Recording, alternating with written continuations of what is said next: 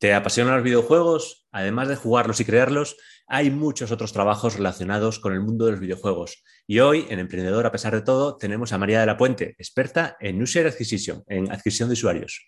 Buenos días, María. Hola, buenos días. Pues cuéntanos, ¿en qué consiste tu trabajo? ¿En qué consiste esto de adquirir usuarios?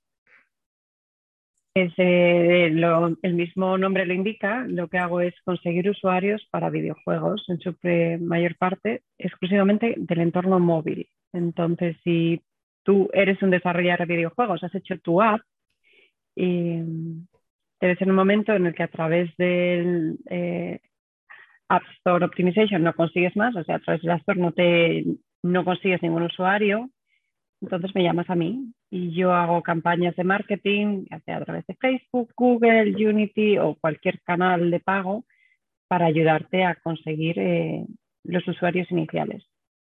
¿Y cómo empezaste en este mundillo? Bueno, yo llevo trabajando muchos años en el entorno móvil, eh, un poco de chiripa, porque yo trabajaba en cultura y me quería ir a Madrid y nunca había oído hablar del marketing móvil ni la publicidad móvil, pero encontré un trabajo en una empresa que eran cinco personas o seis personas en un apartamento. Me entrevistaron un poco de, ¿te gusta la tecnología? ¿Eres un poco espabilada? Sí, pues yo te voy a enseñar lo que tienes que saber. Y esa empresa se llama TapTap Networks y es bastante grande en Madrid.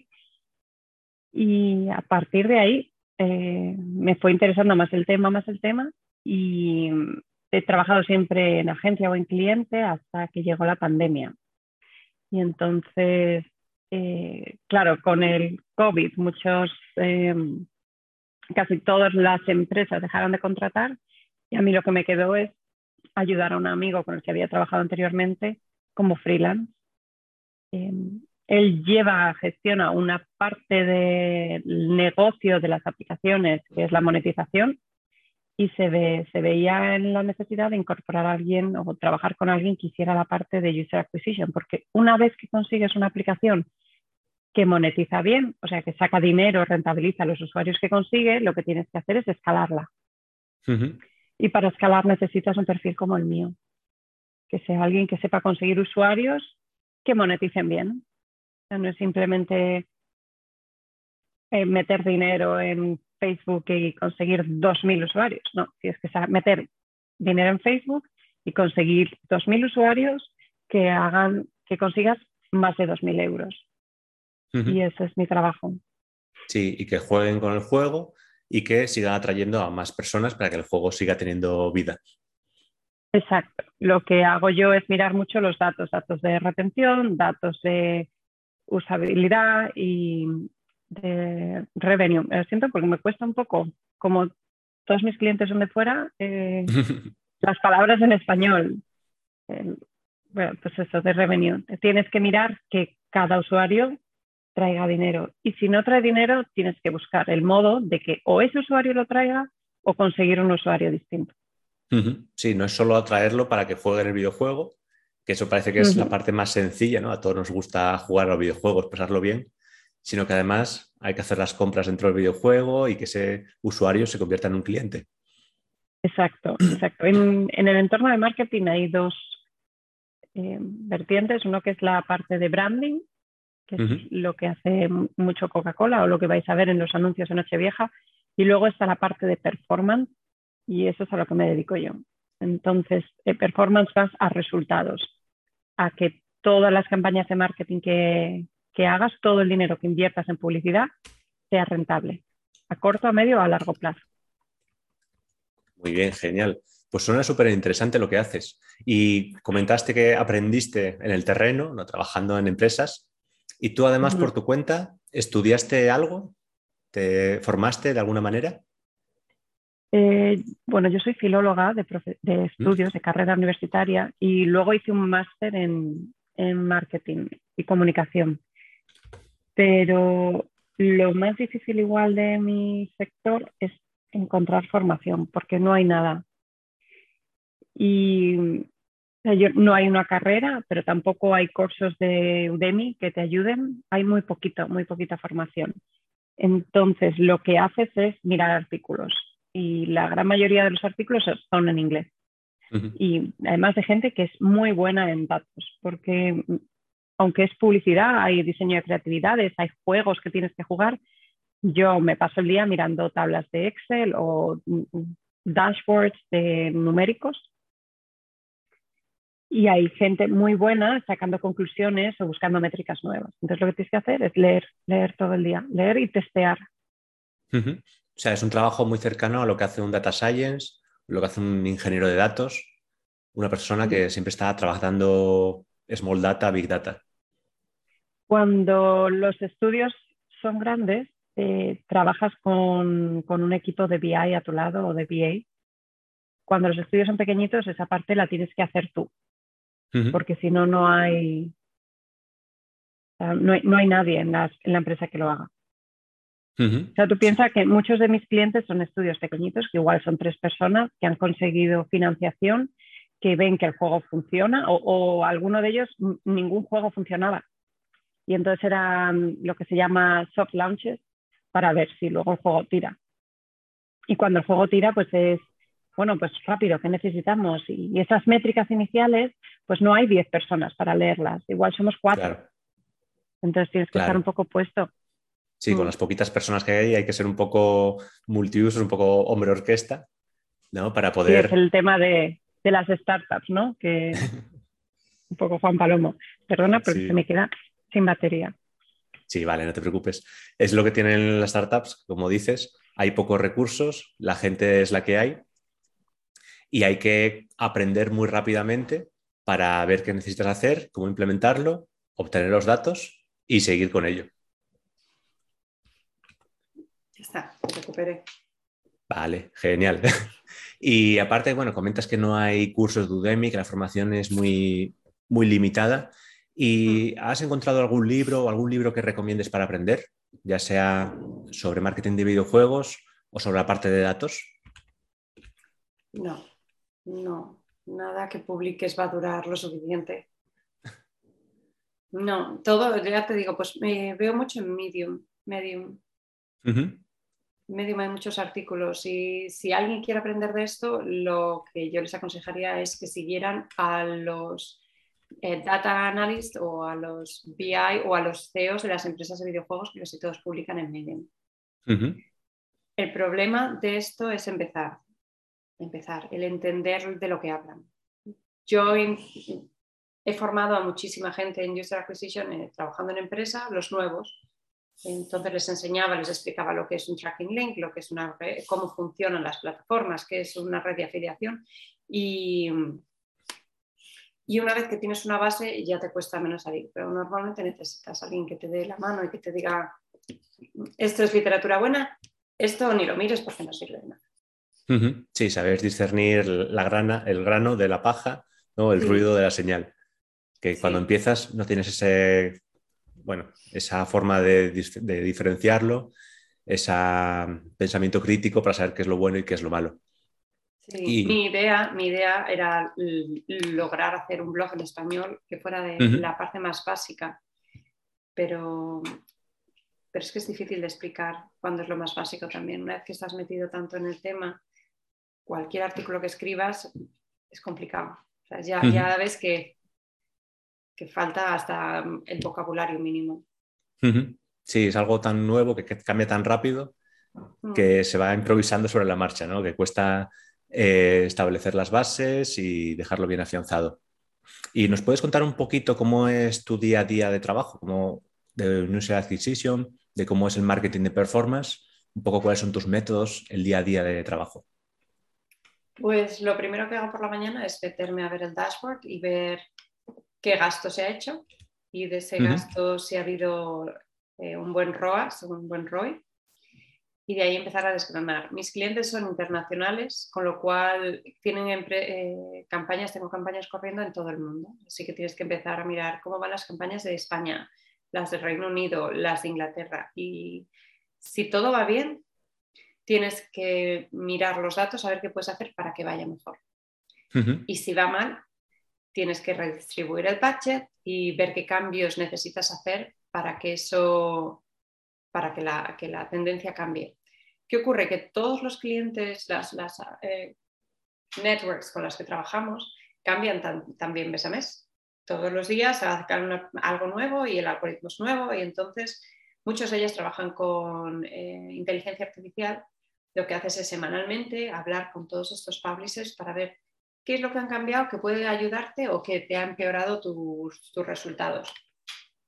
Así que hay mucho de hablar con gente que está en otra empresa, que te den truquillos, hablar con un diseñador nuevo para que te dé un truco para que tus creatividades funcionen.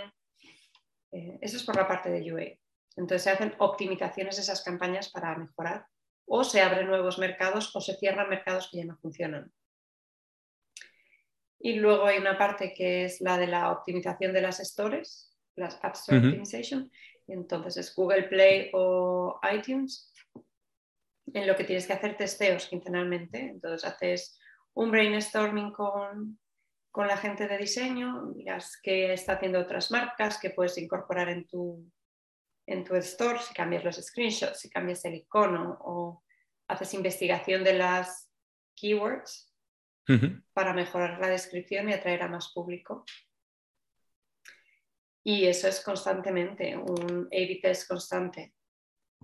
Hay, hay, mucho de testeo, de nadie sabe, o sea, tú no te metes aquí diciendo, ah, yo sé que esto funciona. No, tú haces una campaña y luego piensas, ok, esta campaña funciona. ¿Qué puedo testear para que funcione mejor?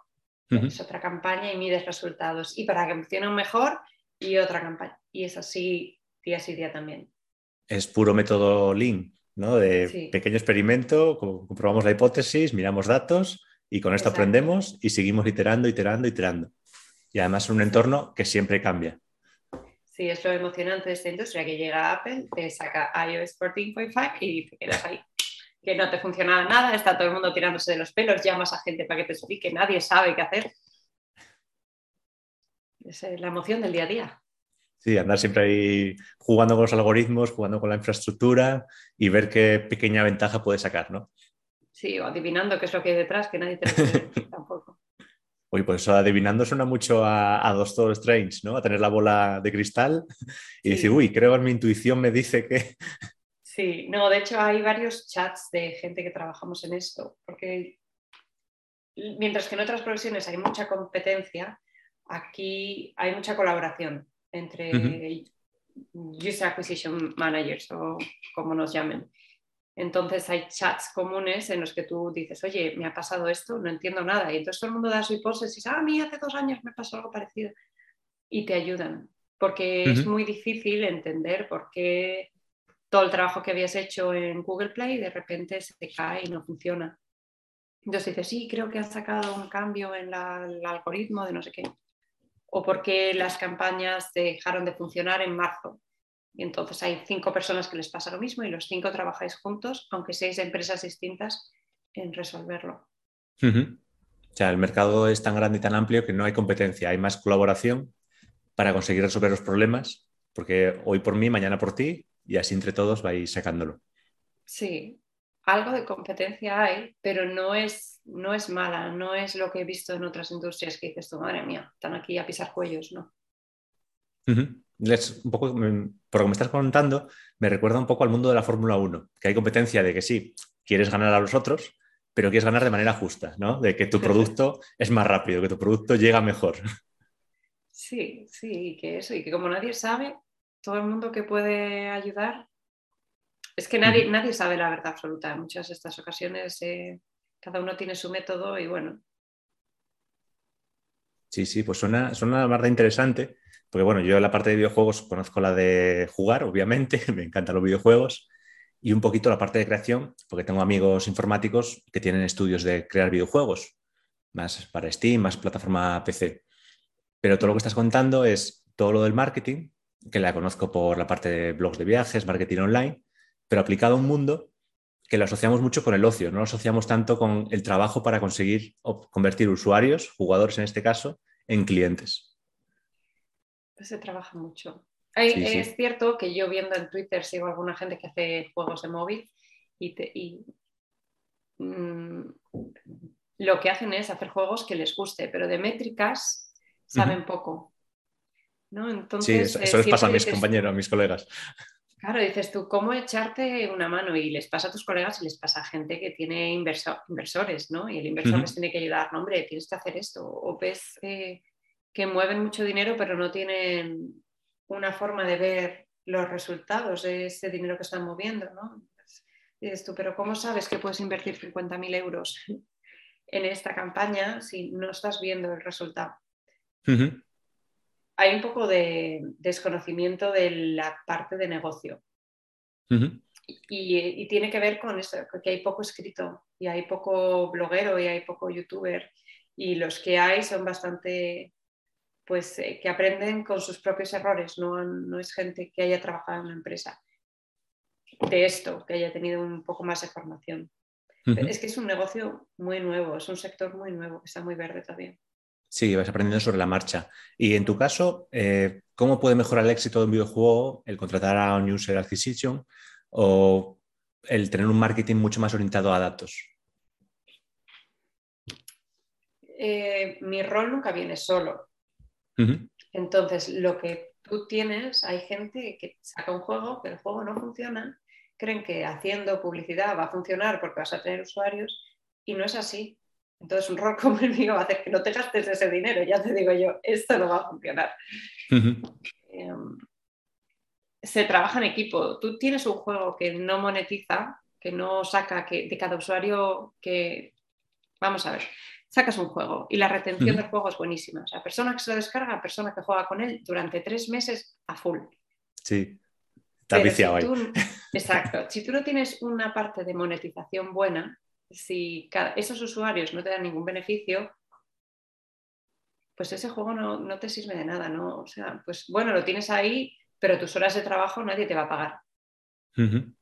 Entonces ahí necesitas una persona que te explique cómo monetizar el juego, ¿no? Que te ayude, que te diga, oye, pues aquí igual tienes que mejorar, que tienes que poner una compra o tienes que poner un anuncio, esos anuncios que tanto mm, odiáis, bueno, pues pagan el trabajo del que lo crea. Claro. Y una vez que esa parte es un poco estable, puedes empezar a crecer con un rol de user acquisition. Es decir, ok, vale, tengo una retención, la monetización empieza a funcionar, vamos a hacer campañas de testeo a ver si logramos que, funcione mejor. Normalmente, si la monetización está bien hecha, un usuario orgánico eh, es la línea a seguir, ¿no? Un usuario que llega porque, es, porque quiere. Que me han hablado de este juego, me gusta, me lo descargo y juego. Y los usuarios que vienen de pago suelen tener unos resultados un poquito peores. Entonces, mi trabajo es hacer que esos usuarios de pago traigan los resultados de un usuario orgánico o incluso mejor. No sé si es un poco confuso. Entonces, la persona de UA lo que te va a decir es, oye, ahora puedes gastar dinero, ahora no, ahora tendrías que reducir tu budget. Este país puede funcionar, este país no va a funcionar, no lo empieces. Y, y sobre todo en los juegos que se monetizan con anuncios, únicamente con anuncios, necesitan cierto nivel de usuarios para que esa monetización funcione. Sí. Porque necesitas cierto número de impresiones en tu app que poder rellenar con publicidad y que te den cierto beneficio, porque si tu base de usuarios es muy pequeñita, no tienes oportunidades de mostrar anuncios, con lo cual el beneficio de esos anuncios va a ser mínimo. Claro. Así que es un poco mm, mi rol solo siempre necesitas a otra persona y el rol del otro solo siempre vas a necesitarme a mí. ¿Y puedes contarnos un poquito qué tipo de juegos has trabajado o incluso algún título de videojuego?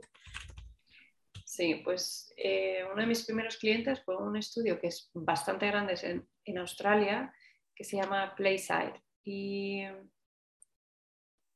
eh, salió a bolsa un poco después de estar trabajando con ellos y tiene juegos bastante grandes. Tiene yo te digo el nombre del estudio y puedes meterte a ver, porque no es un juego, igual les ayudamos con el lanzamiento de 7. Sí. Y mm, trabajo ahora con un estudio americano que empieza también muy pequeñito y tiene juegos de palabras eh, principalmente, de word games, de crucigramas, un juego que es parecido a, una mezcla entre el Scrabble y un crucigrama y otros juegos que están, que están a punto de lanzar. Tenemos un juego con Hello Kitty como, como personaje principal.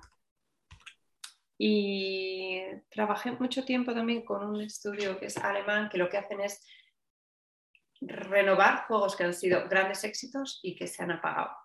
Entonces ellos cogen el juego, le hacen un lavado de cara, miran qué es lo que falla, porque los usuarios ya no siguen tan enganchados y allí eh, trabajé con juegos de... Se me echan en inglés. bueno, pues dilo en inglés. De RPG. sí, RPG, juegos de pegar tiros. RPG. Ah, no, de rol. De rol, sí. De rol. Entonces, esto era construir ese castillo y este, que yo nunca había jugado un juego así, me enganchó hasta.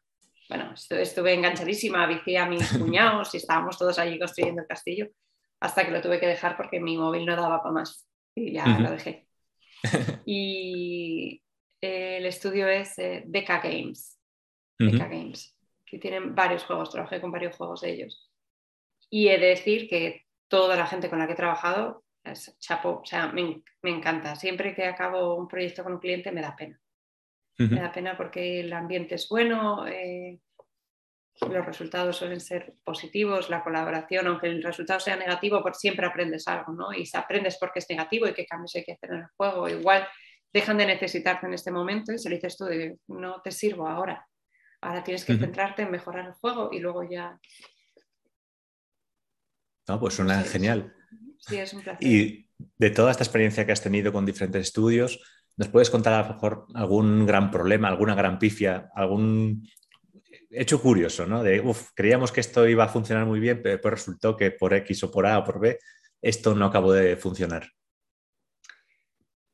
Pues sí, un problema que mm, es, un, no, no, sé si tanto curioso, pero que he visto que se repite es eh, cuando la estructura del equipo no es clara y los KPIs no son claros, los, objetivos no son claros o, las, o no se sabe bien trabajar con métricas, muchas veces pasa que te llaman, y es lo que te decía, tú puedes meter publicidad, pero les estás diciendo, esto no funciona, o eh, no funciona, no funciona y no va a funcionar dicen, ya, pero es que quieren que aprendamos o quieren hacer UA. Dices tú, bueno, pues es que tienes que mejorar tu juego y entonces aquí existe un problema.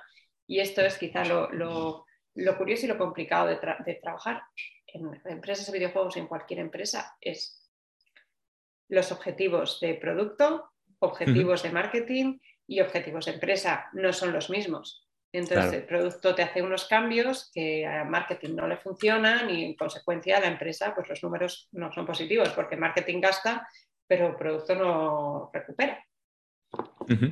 Y entonces te ves en situaciones de, no, no, sí, pon dinero en esta campaña, tú contra tu voluntad estás diciendo, yo no lo quiero meter aquí porque no funciona.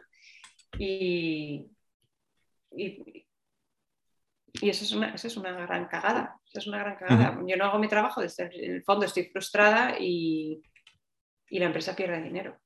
Claro, porque estás enfocada a que vaya lo mejor posible, porque es tu cliente, te interesa que vaya bien, para tú también te vaya bien. Si ellos no están enfocados, como que cuesta mucho hacer funcionar el sistema. Claro, si el producto está, es malo o no es malo, pero si el producto no está optimizado, da igual el dinero que metas en UA que no va a funcionar. Claro. Entonces, cuando metes una persona como yo en el equipo, eh, todos tienen que estar trabajando a una. O sea, si quieres que esto funcione, tú tienes que hacer cambios también para que esto funcione. Sí. Y bueno, tú comentas que trabajas como freelance. Eh, ¿Cómo aprendiste también la parte de negocio? Porque al final tú eres una empresa de uno, te aplicas también las métricas, los KPIs. Eh, ¿Cómo aprendiste esa parte de conseguir clientes, gestionar? Yo trabajé en App y durante el tiempo que trabajé allí, eh, el, trabajo en mobile marketing en App es cíclico. Hay ciclos en los que hay mucho trabajo y otros en los que hay poco. Entonces, para uno de estos momentos de gran intensidad, contratamos un freelance que yo había conocido hace muchos años. Yo trabajé muchos años haciendo conferencias eh, y convenciones por el mundo y así conocí a mucha gente del sector y, esta persona era uno de ellos. Entonces, cuando él se enteró que yo estaba eh, buscando trabajo, me llamó para que le echase un cable y me enseñó un montón, un montón de la parte de negocio, de organizar mi tiempo, de ponerme mis métricas, de toda esa parte que es igual la más complicada, hice un poco de mentor Y a día de hoy todavía trabajamos juntos. Y bueno, él, eh, él está viviendo en, Polonia. Y es las, las formas de pensar y de trabajar y las experiencias. Claro, cuando trabajas con gente que no es uno, no es español, dos, no vive en España, él ni siquiera es polaco, ¿sabes? Entonces, muchas veces chocan la comunicación.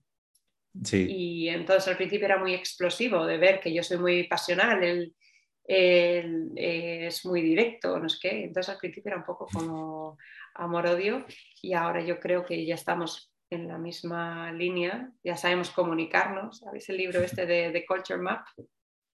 Perfecto, perfecto para estas ocasiones.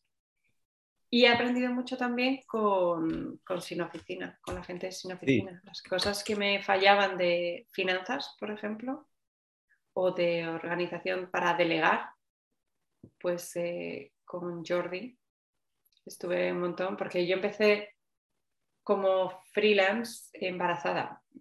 Dos meses después de que me quedé embarazada. Entonces, en uno de los clímax de mi negocio, tenía que dar a luz. Claro.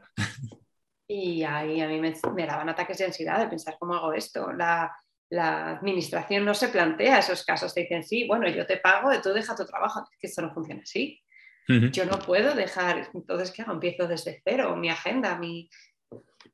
Y en ese ataque de ansiedad conocí a Jordi, que me estuvo ayudando unos meses. me sigue ah, ayudando ahora. Y ahí sí que a mí no me ha importado invertir mm, mi sueldo o mis beneficios en que me ayude gente de fuera. Es decir, esto yo no lo sé hacer, yo no sé gestionar, eh, contratar a alguien o no sé gestionar bien cómo organizar el dinero o cómo hacer determinadas cosas y delegar y que me enseñen. Y creo que es dinero muy bien invertido. Sí, además de Jordi, también lo, lo hemos entrevistado aquí. Ah, sí. Sí, y eso, la verdad que cuenta cosas muy importantes y además eh, la parte de delegar es súper importante para no acabar estresado cuando empieza a aumentar un poquito el trabajo o cuando tienes hechos puntuales que te quitan el trabajo. Y bueno, hemos hablado de todo lo que haces y ahora un poquito mirando hacia el futuro, esa bola de cristal mágica que tanto nos gusta, ¿cómo ves el futuro del sector de los videojuegos, del sector del marketing enfocado a videojuegos? En el sector de, los videojuegos a mm, corto medio plazo, pues está eh, todo el tema de eh, cripto, ¿no? de hacer blockchain gaming, etcétera, que esto es parte de la formación, ¿no? Yo estoy enterándome ahora, según salen, eh, viendo cómo funciona, viendo qué puede ver, viendo cómo se trabajaría con un estudio que tiene esto. Que es que tampoco te lo enseñan, ¿sabes? O, te pones tú horas de tu semana para leer, aprender y testear tú jugando juegos.